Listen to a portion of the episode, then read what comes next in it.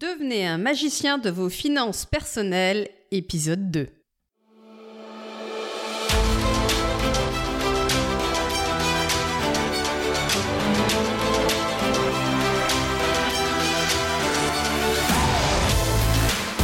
Que vous soyez déjà bon sur le sujet de l'argent et que vous ayez envie de vous améliorer encore, ou au contraire que vous soyez complètement débutant, paumé et que vous ayez envie d'enfin pouvoir prendre en main ce sujet de l'argent qui a peut-être toujours été problématique pour vous et que vous souhaitiez maintenant pouvoir vous offrir la vie que vous méritez réellement d'avoir et offrir les expériences de vie que vous rêvez d'offrir à vos proches, alors cet épisode, qui est le second que je réalise sur ce sujet, est fait pour vous.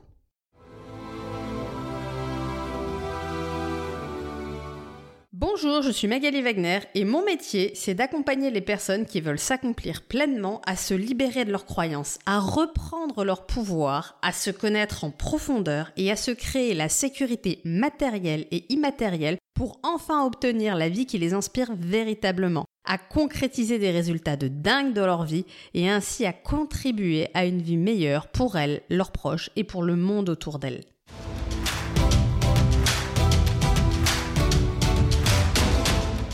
Vous avez été très nombreux à me faire énormément de retours positifs sur le premier épisode que je vous invite à écouter avant celui-ci si vous ne l'avez pas fait. Et je vous en remercie vraiment, ça m'a donné très envie de vous faire ce second épisode aujourd'hui. Aujourd'hui, on va poursuivre l'exploration de la sécurité financière matérielle. Je dis bien matérielle car il existe une sécurité financière immatérielle et on la verra ensemble plus tard, qui consiste à se sentir en sécurité au-delà même de ses ressources financières et de ce qu'on a autour de soi. Mais selon mon expérience et les gens que j'ai accompagnés, c'est très difficile d'accéder réellement à cette sécurité financière immatérielle quand on ne sait pas encore comment on va manger le mois prochain. Donc on va faire ça par étapes. On va d'abord créer une vraie sécurité financière matérielle et en parallèle, on va apprendre à travailler la sécurité financière immatérielle. Sinon, vous verrez rapidement que peu importe le nombre de zéros que vous aurez sur votre compte en banque, vous continuerez à vous sentir en insécurité. Donc on a vraiment besoin de travailler les deux leviers. Même si ça peut vous paraître aujourd'hui très bizarre, je vous garantis que je connais des gens qui, même avec des centaines de milliers d'euros sur un compte en banque, se sentent en insécurité parce qu'on sait jamais, et si jamais, etc., etc.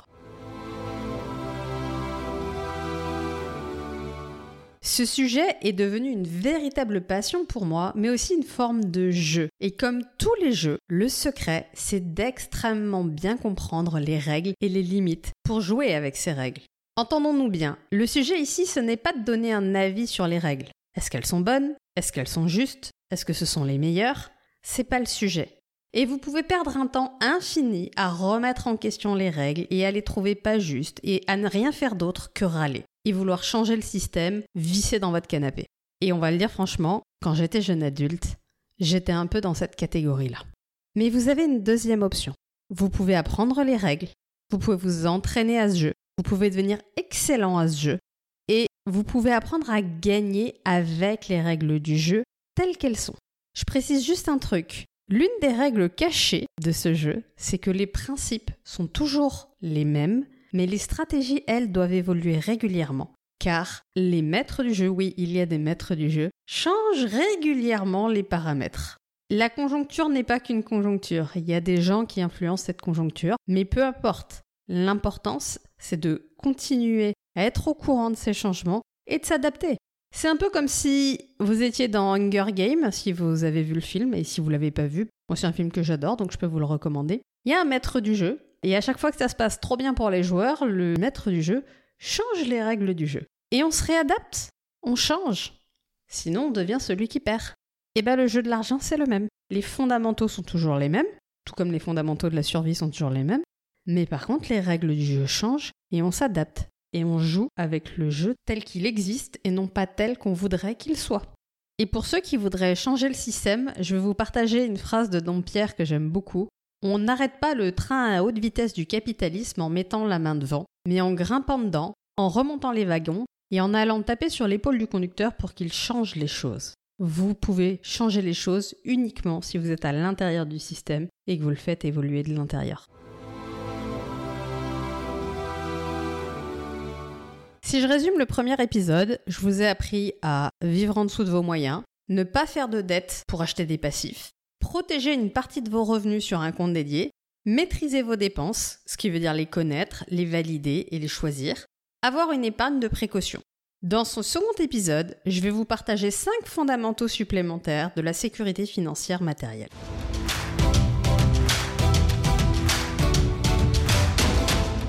Règle numéro 1, payez-vous en premier.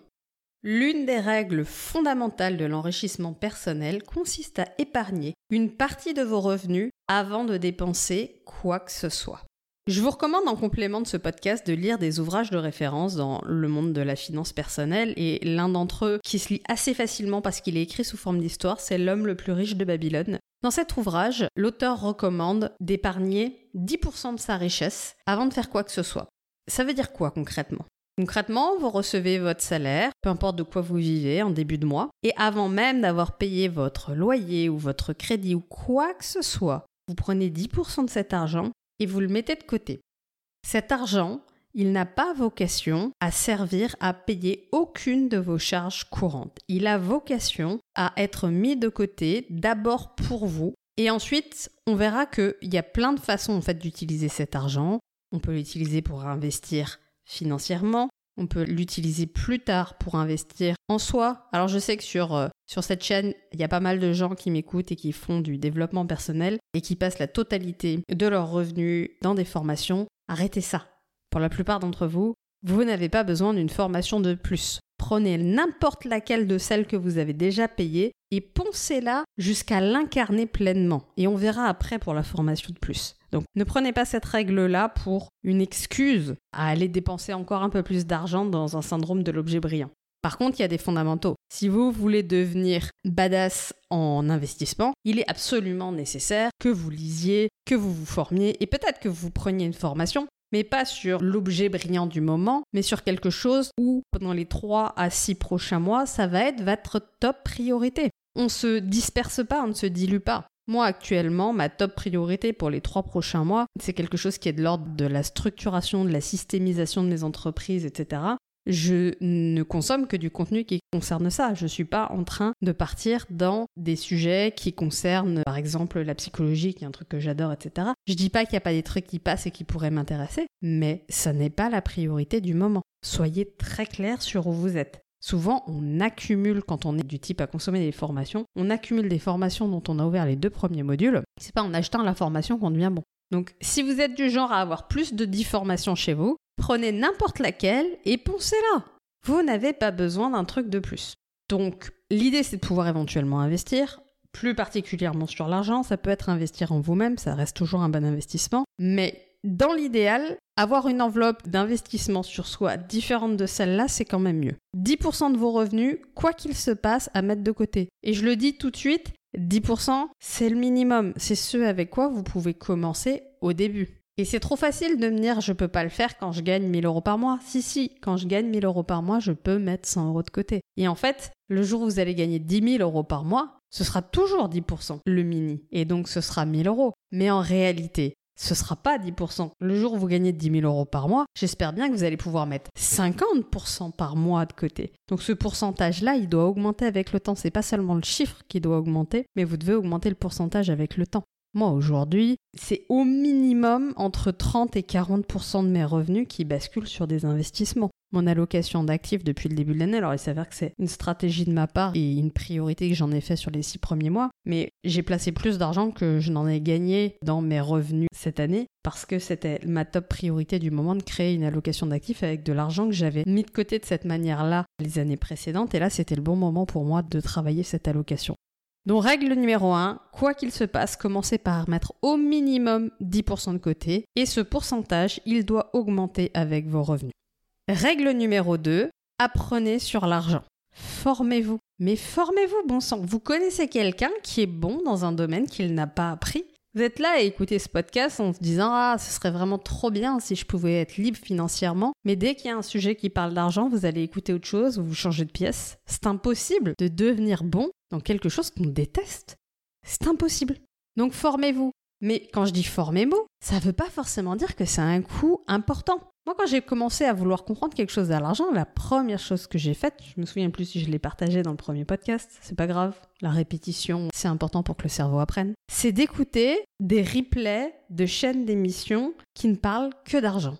Et, on va se le dire franchement, philosophiquement et sociologiquement parlant, j'étais globalement d'accord avec rien. Et en plus, la moitié du temps, je comprenais rien aux mots qu'ils utilisaient et à la manière dont ils organisaient leurs idées. C'est là où on voit que c'est vraiment un schéma mental. Et ça a duré un an, un an et demi, où je n'ai fait que ça. Ça a été ma seule action, ça a été d'écouter des gens qui sont dans le milieu de l'argent parler d'argent, très régulièrement. En dehors de ça, une deuxième action que vous pouvez faire, et qui vous coûte rien, c'est d'aller éventuellement écouter des gens sur des plateformes de vidéos, de podcasts, et qui parlent des sujets d'argent. Ça peut être une option. Il y a beaucoup de choses gratuites aujourd'hui. Option numéro 3, lisez des livres. Alors entre les livres que vous pouvez trouver gratuitement et des livres qui sont aujourd'hui des bibles de l'enrichissement personnel et qui coûtent rien parce que ce sont des livres qui ont des années, vous prenez des livres comme L'homme le plus riche de Babylone, comme Réfléchissez et devenez riche, je ne vais pas revenir sur les livres de Kiyosaki, etc., qui sont plus ou moins adaptés à la France d'ailleurs. Bon. Mais c'est pas grave, ça vous apprend à réfléchir autrement. Mais si vous prenez tous ces livres-là, l'immense majorité d'entre eux, entre 5 et 15 euros, vous les avez. Et si vous les lisez, vous les poncez et vous les mettez en œuvre, bah, je vous garantis que ça va déjà avoir un impact de ouf dans votre vie. Alors l'étape d'après, si vous voulez commencer à créer une stratégie d'allocation d'actifs ou d'investissement, je pense par exemple à l'investissement immobilier ou en bourse ou autre, eh ben oui, ça peut être intéressant en ce moment-là de se payer une formation ou de se faire accompagner ou de se faire coacher ou d'avoir un conseiller, un consultant, c'est ok. Mais c'est l'étape 2 en fait. Parce que si vous n'avez pas les notions pour comprendre ce que la personne en face de vous peut vous dire, vous allez vous faire balader. Et c'est hyper important d'avoir une culture globale financière au départ parce que j'ai envie de vous dire, écoutez l'avis des personnes qui ont la vie que vous voulez. Je répète, écoutez l'avis, A-V-I-S, des personnes qui ont la vie, V-I-E, que vous voulez. Arrêtez d'écouter Tata Jacqueline, vos parents ou vos collègues qui ont exactement la même vie que vous, ou pire, sur ce que vous voulez faire. Moi, quand j'ai voulu me lancer dans l'investissement immobilier, c'est facile. 100% de l'entourage que j'avais avant de me lancer dans l'investissement immobilier m'a découragé de le faire. C'est pas, il n'y en a pas un qui s'est levé pour me dire, ah Max, c'est une super idée. 100%. Jusqu'à mon mari voulait pas, donc comme ça c'était plié. Ma mère, mes collègues, mes amis, tous ils m'ont trouvé ça débile. Et si je les avais écoutés eux, Aujourd'hui, j'aurais pas la vie que j'ai. Et ce qui est drôle, c'est que c'est aujourd'hui ces gens-là qui se mettent à avoir la vie que moi j'ai eue. Aujourd'hui, j'ai et mon meilleur ami et ma meilleure amie qui investissent dans l'immobilier. J'ai plein de gens autour de moi qui viennent me voir pour ça. Et petit à petit, ça fait des petits. Et même ma mère écoute mes conseils sur l'immobilier maintenant. Avant, euh, quand je disais des trucs, je parlais toute seule. Hein. Même ma mère écoute.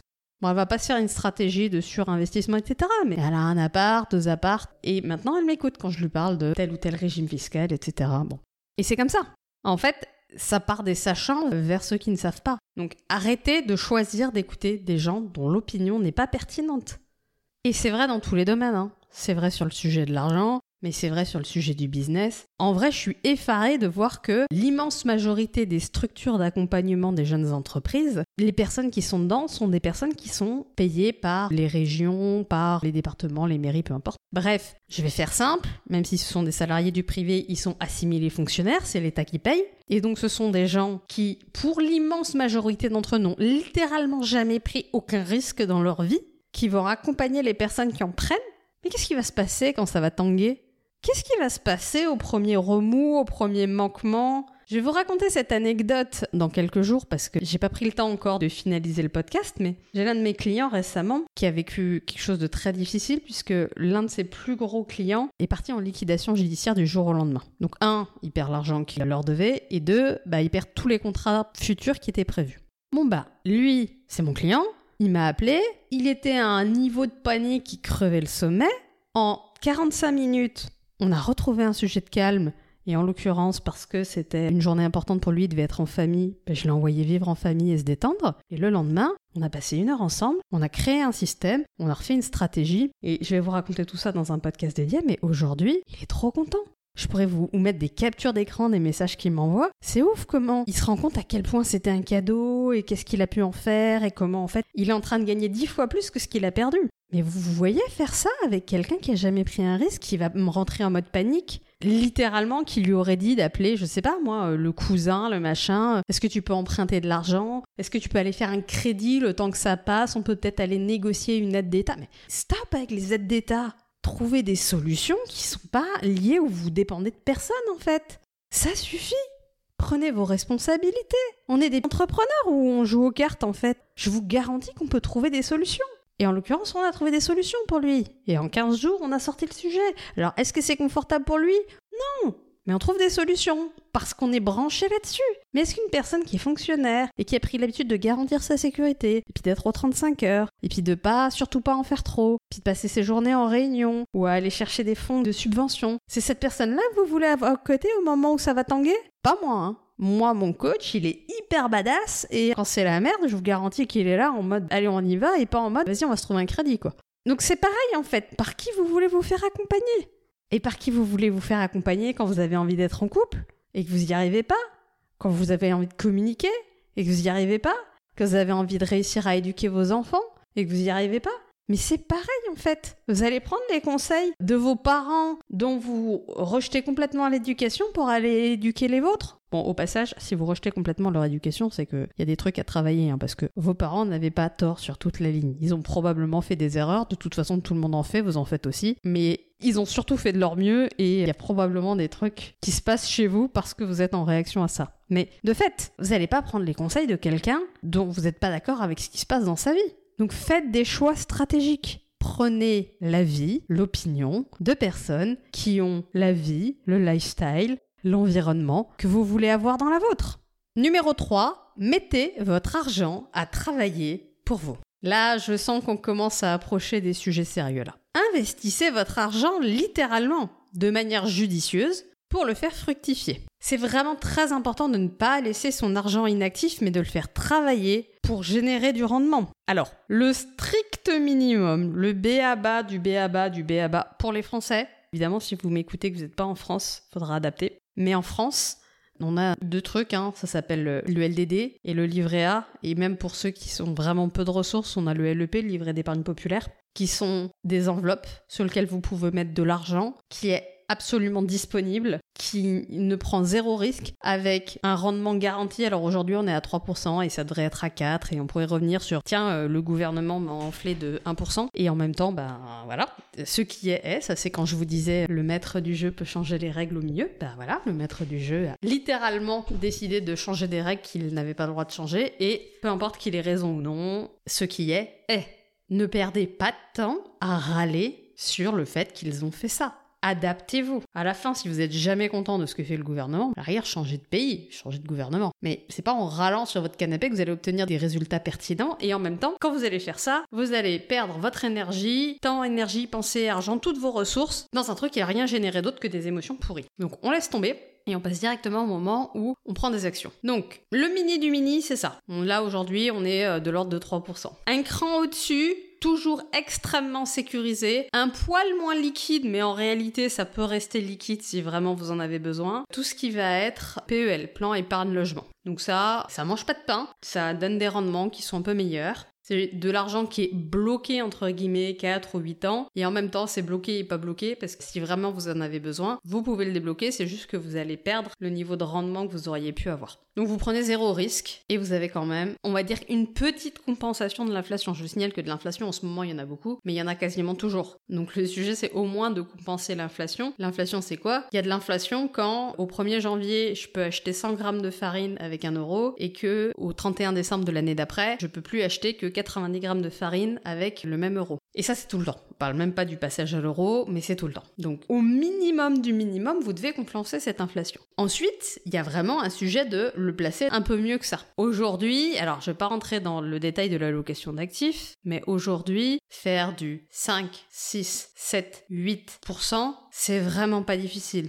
Aujourd'hui, moi, j'ai des placements que je considère comme peu risqués, même s'il y a toujours un risque et il y a un risque de perte en capital. Mais quand on investit dans les choses sur lesquelles il y a un risque de perte en capital, il y a une stratégie pour limiter le risque dans ces actions-là. Faire du 10, 11, 12, Bah, moi, c'est un truc que j'arrive à faire régulièrement. Donc, vous voyez que quand votre inflation elle est à 8%, si vous, vous avez placé votre argent entre, entre 10 et 12, bah, vous êtes bien. Alors oui, euh, moi, en l'occurrence, c'est des placements où pendant un an, deux ans, bah, je peux pas toucher l'argent. Donc, faut pas en avoir besoin euh, comme ça. C'est là où je reviens sur vous devez d'abord avoir une épargne de précaution, ça c'était mon conseil du podcast précédent. Vous devez avoir cette épargne de précaution, mais une fois que vous avez cette épargne de précaution, bah vous avez tout à fait à placer de l'argent par petites poches de manière différenciée et à avoir du rendement en fait. Avoir du rendement, ça veut dire que à la fin de l'année, votre argent, il vaut plus qu'au début de l'année. C'est exactement le contraire de l'inflation c'est avoir placé votre euro de manière à ce que, à la fin de l'année, ce que votre euro a donné, peut-être ça a donné un euro 10 ou un euro 15, je sais pas. Disons 10%, voilà, ça a donné un euro 10. Et du coup, avec un euro 10, au lieu d'acheter 100 grammes de farine, vous allez peut-être acheter 105 grammes de farine. Et donc là, vous vous êtes enrichi. Et j'entends, hein, j'entends les gens qui vont me dire ouais mais c'est rien, c'est peanuts, etc. En fait, les petits ruisseaux font les grandes rivières. Il n'y a aucune personne qui s'est retrouvée riche du jour au lendemain en méprisant toutes les petites stratégies et en ne misant que sur les grosses. C'est un fantasme. On en a discuté la dernière fois. Je vous en ai parlé dans l'épisode de podcast que j'ai fait entre les deux épisodes sur l'argent. Votre opérateur baguette magique, l'ascenseur magique qui vous donne des résultats incroyables en faisant un minimum d'efforts, il ne fonctionne pas. Et les rares fois où vous pouvez avoir l'illusion qu'il fonctionne, en règle générale, vous perdez tout derrière et c'est dix fois pire. Donc, on y va par petites touches. Parce que comme toutes les compétences, elles doivent s'apprendre petit à petit et vous pouvez appréhender le risque. Aujourd'hui, personnellement, prendre des risques de perte en capital total sur des enveloppes à 5 chiffres, pour moi, c'est un risque acceptable. Mais il y a 3 ans, c'était des risques que j'étais prêt à prendre sur des sommes à 4 chiffres. Et il y a 10 ans, c'était des risques que j'étais prêt à prendre sur rien du tout. Ça, c'était plié. Donc, j'ai commencé par 3 chiffres, et puis 4 chiffres, et puis aujourd'hui, je suis prêt à prendre ce risque sur du 5 chiffres, toujours en stratégisé, toujours en répartie. Petit à petit, j'appréhende le risque, je maîtrise la manière dont fonctionnent les systèmes, je vois les rendements, je vois ce qui délivre, je vois ce qui délivre pas. Et encore une fois, c'est vraiment dingue, en fait, de vouloir partir sur des placements un peu touchy qui vont faire du 270% avec un risque de perte en capital total, voire même au-delà du capital que vous avez mis, alors que vous avez jamais, jamais pris un risque de perdre 10% de votre capital dans un fonds commun de placement de base, quoi. À un moment donné, allez-y tranquille, quoi. C'est un escalier que vous montez. Je vous renvoie à l'épisode numéro 8 où je parle de ça. Ensuite, numéro 4. Protégez votre capital. Évitez les investissements risqués et cherchez des opportunités sûres et fiables. Soyez prudent dans vos décisions financières et protégez votre capital autant que possible. Je reboucle avec ce que j'étais en train de vous dire juste avant j'ai commencé par vous proposer des placements complètement sécurisés. Et je vous ai dit, quand vous maîtriserez ces placements-là, quand vous aurez commencé à avoir des enveloppes suffisamment importantes, allez-y par petites touches. Qu'est-ce qui vous empêche de mettre un petit peu d'argent en bourse et puis de mettre un petit peu d'argent dans des SCPI Allez-y par petites touches dans des choses qui sont peut-être un peu mainstream, mais qui donnent des choses qui sont pas si risquées que ça. Le risque, c'est un truc dans lequel on va de manière proportionnelle. C'est votre argent, c'est pas un jeu vidéo. On fait pas de gambling.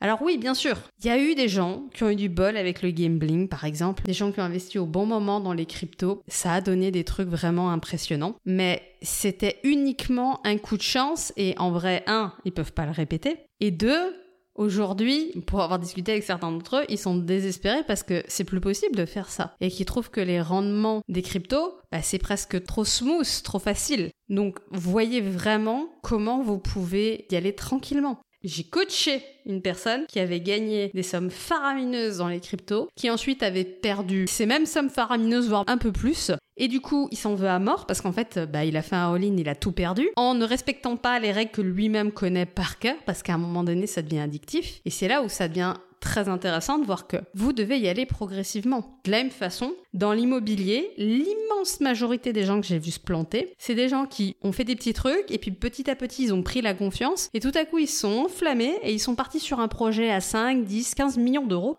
mais ils n'avaient pas les épaules. Une tuile, deux tuiles, trois tuiles. Quand la tuile, elle est sur un projet à 150 000, bah, ça fait quelques dizaines de milliers d'euros, vous pouvez les encaisser. Mais en fait, quand la tuile, est sur un projet à 15 millions, bah, potentiellement, ça peut être une tuile à plusieurs millions. Et ça, bah, vous les avez pas dans votre arrière-cour.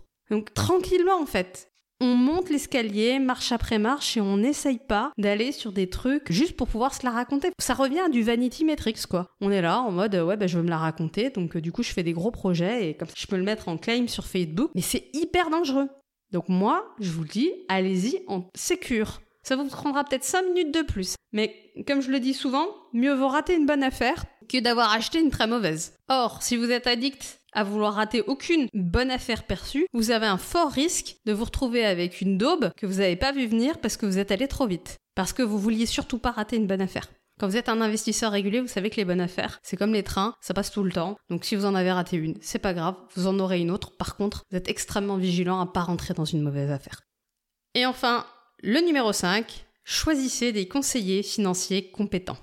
Si vous n'êtes pas suffisamment compétent pour gérer vos finances, cherchez des conseillers financiers avisés, compétents, qui ont fait leurs preuves, qui savent de quoi ils parlent. Faites confiance à ceux qu'on vous a potentiellement recommandés, etc. ou ceux dont vous pouvez voir les résultats. C'est assez facile, il y a beaucoup de grands gérants sur la place euh, qui sont obligés de publier leurs résultats. C'est très facile de voir leurs résultats. Alors évidemment, les résultats du passé ne prédisent pas forcément les résultats du futur, mais on va se le dire franchement, c'est quand même un bien meilleur indicateur que quelqu'un qui n'avait pas de résultats dans le passé. Ensuite, je vous rappelle que si vous n'êtes pas formé, si vous ne vous êtes pas renseigné, vous n'avez pas la capacité de savoir ce que cette personne vaut et délivre. Et c'est là où la limite de l'exercice, c'est que les gens, ils veulent non pas déléguer, mais se décharger. Se décharger, c'est ah tiens, je te refile la patate chose, tu te démerdes, mais tu fais ça bien. Si vous n'avez pas la capacité à évaluer si la personne en face de vous est bonne ou pas, bah c'est comme de prendre votre argent et de le jeter par la fenêtre et puis vous verrez s'il atterrit en bas ou pas quoi. Ça ne fonctionne pas. Et je vais juste vous rappeler un truc. Les vrais experts sont payés extrêmement cher. Quand c'est gratuit, c'est que c'est vous le produit. Donc quand votre banquier ou un conseiller en gestion de patrimoine à la mort moelle en mode tout gratuit vient vous voir pour vous proposer des trucs, il peut y avoir des très bonnes personnes là-dedans. Il peut y avoir des gens très brillants mais ils sont extrêmement rares parce que quand c'est gratuit, ça veut dire que vous ne payez pas le conseil, mais que la personne est rémunérée par les fonds qu'elle vous amène ou les investissements qu'elle vous amène pour les placer. Donc ce qui l'intéresse, elle, c'est combien elle récupère sur ce qu'elle vous donne, que ce soit bien ou pas pour vous. Alors bien sûr, à l'intérieur de tout ça, il y a des gens éthiques, il y a des gens qui proposent des choses qui sont pertinentes et j'en connais. Mais en vrai, sur 10 que j'ai rencontrés dans ma vie, il y en a un pour qui c'est vrai. À une époque, quand je rencontrais des banquiers, etc., parce que j'ai eu ma phase hautement immobilier, donc je passais ma vie avec des banquiers aussi, et j'avais une question que j'adorais leur poser juste pour savoir le niveau de la personne en face de moi. Je leur disais, qu'est-ce que vous avez à me proposer comme FCPI F comme Fernand je précise. Et systématiquement. Mais alors là, j'ai fait un all-in, 100% hein, du temps. J'ai eu des réponses sur, alors nous, en matière de SCPI, S comme Sophie, nous avons je sais pas quoi. Et donc là, j'interrompais en disant J'ai parfaitement conscience que vous avez des SCPI plein les poches, j'en doute pas. Moi, ce que je veux savoir, c'est qu'est-ce que vous avez comme FCPI. Et là, il y a un bug. Parce que je me retrouve avec quelqu'un qui est censé être un sachant, qui est censé mieux savoir comment, et qui était déjà en train de me faire une démonstration sur un petit papier de pourquoi c'était génial la SCPI. Comme si j'avais besoin de lui pour savoir comment c'était une SCPI, mais ça, c'est ok. Et en même temps, ils ont toute la journée des gens qui connaissent rien, donc ils adorent faire leur sachant dans ce domaine. Mais en fait, il en savait moins que moi. Alors une FCPI, si jamais ça vous intéresse pour euh, briller en société ou pour tester un banquier, c'est un fonds commun de placement dans l'innovation, contrairement aux SCPI qui sont des sociétés civiles d'investissement Donc, les fonds communs de placement dans l'innovation, c'est des véhicules collectifs en actions ou euh, en obligations convertibles, etc., qu'on peut mettre dans des enveloppes type PME, etc. Et l'objectif, c'est de financer de l'innovation. En règle générale, c'est des enveloppes capées que les banques ou les fonds de gestion peuvent vous proposer en fin d'année, puisque c'est souvent à l'approche du 31 décembre. Et pourquoi c'est à l'approche du 31 décembre? C'est parce qu'en fait, elles ouvrent le droit à de la défiscalisation, en fait. Donc, si vous achetez ça, étant donné que vous allez financer des choses qui sont à risque, l'État vous offre en face une garantie de défiscalisation qui vous permet de retrouver vos petits et de gagner de l'argent. Et vous êtes exonéré sur les plus-values en cas de sortie positive. Bref, on vous donne des garanties et de l'argent pour investir dans des choses dans lesquelles potentiellement vous n'investirez pas si on vous le donne pas. Ah, mais c'est hallucinant que les banquiers en face de vous ou les CGP ne sachent pas. Moi, ça me fait rire. Donc, à un moment donné, bon, bah, moi, c'était mon test. La personne pouvait savoir ce que c'était et pas en avoir à me proposer, ça c'était une option. Mais j'avais des gens qui en savaient moins que moi, dont euh, la source d'information à l'époque principale. Alors j'avais quelques blogs et quelques forums sur lesquels je suis, mais je pense que cette époque-là, c'était l'époque où ma source d'information principale, c'était BFM Business, quoi. Avec, alors évidemment, les parties spécifiques où on parle d'investissement sur l'argent sur BFM Business. Mais c'est pas normal que j'en sache plus que c'est censé être leur métier, leur expertise. Et vous voulez que je leur confie mon allocation d'actifs? Mais jamais de la vie. L'autre jour, j'ai eu un échange hyper sympa avec ma banquière qui m'a dit que, bah, évidemment, ils avaient en interne un système de gestion et que si je voulais, on pouvait prendre une enveloppe de portefeuille et, avec ce qu'ils appellent une gestion pilotée. Donc, c'est un gestionnaire de chez eux qui va déterminer sur quoi on investit. Et elle m'a dit, mais, mais vous, je sais que vous aimez contrôler les choses et savoir où ça va. évidemment, évidemment. D'autant plus que, je vais le dire franchement, à chaque fois que je leur ai prêté de l'argent ou donné de l'argent pour qu'ils investissent pour moi, les rendements qu'ils m'ont ramenés, une fois leurs frais déduits, m'ont fait pleurer. C'est-à-dire qu'en gros, c'est des rendements dignes du livret A. Bon, si c'est pour faire ça, le livret est très bien, quoi. Et je peux faire beaucoup mieux que ça. Donc en plus, quand vous donnez à quelqu'un d'autre, non seulement vous pouvez faire mieux, mais en plus, derrière, bah, vous, vous êtes capable de faire beaucoup mieux que ça. Et encore une fois, je ne dis pas que vous n'avez pas des CGP super brillants, qui ont des super stratégies, qui sont super adaptés pour vous. Mais comment vous les choisissez? Moi, j'en ai un génial, donc je ne le changerai pas, mais choisissez-le bien. Voilà, c'était le deuxième épisode qu'on a vu ensemble sur le sujet de la sécurité financière et en chemin pour la liberté financière ensuite. Je vous rappelle ce qu'on a vu dans cet épisode. Payez-vous en premier, apprenez sur l'argent, mettez l'argent à travailler pour vous, protégez votre capital et choisissez des conseillers financiers compétents. Si vous mettez en place ces cinq actions, en plus des cinq premières qu'on a vues dans l'épisode numéro 1, je vous garantis que vos finances vont prendre une trajectoire à terme qui va vraiment être chouette pour vous et qui va vous libérer. On est d'accord que le sujet de l'argent, comme tous les sujets, c'est de l'effet cumulé. Donc vous n'allez pas être magiquement riche en une semaine. Par contre, dans dix ans, vous vous retournerez, vous regarderez les tout petits choix que vous avez faits et qui vous paraissaient insignifiants à l'époque, et ça va tout changer.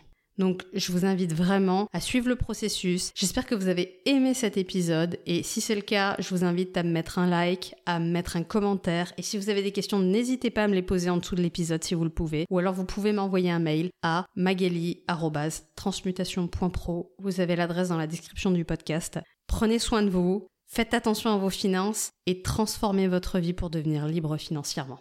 À la semaine prochaine.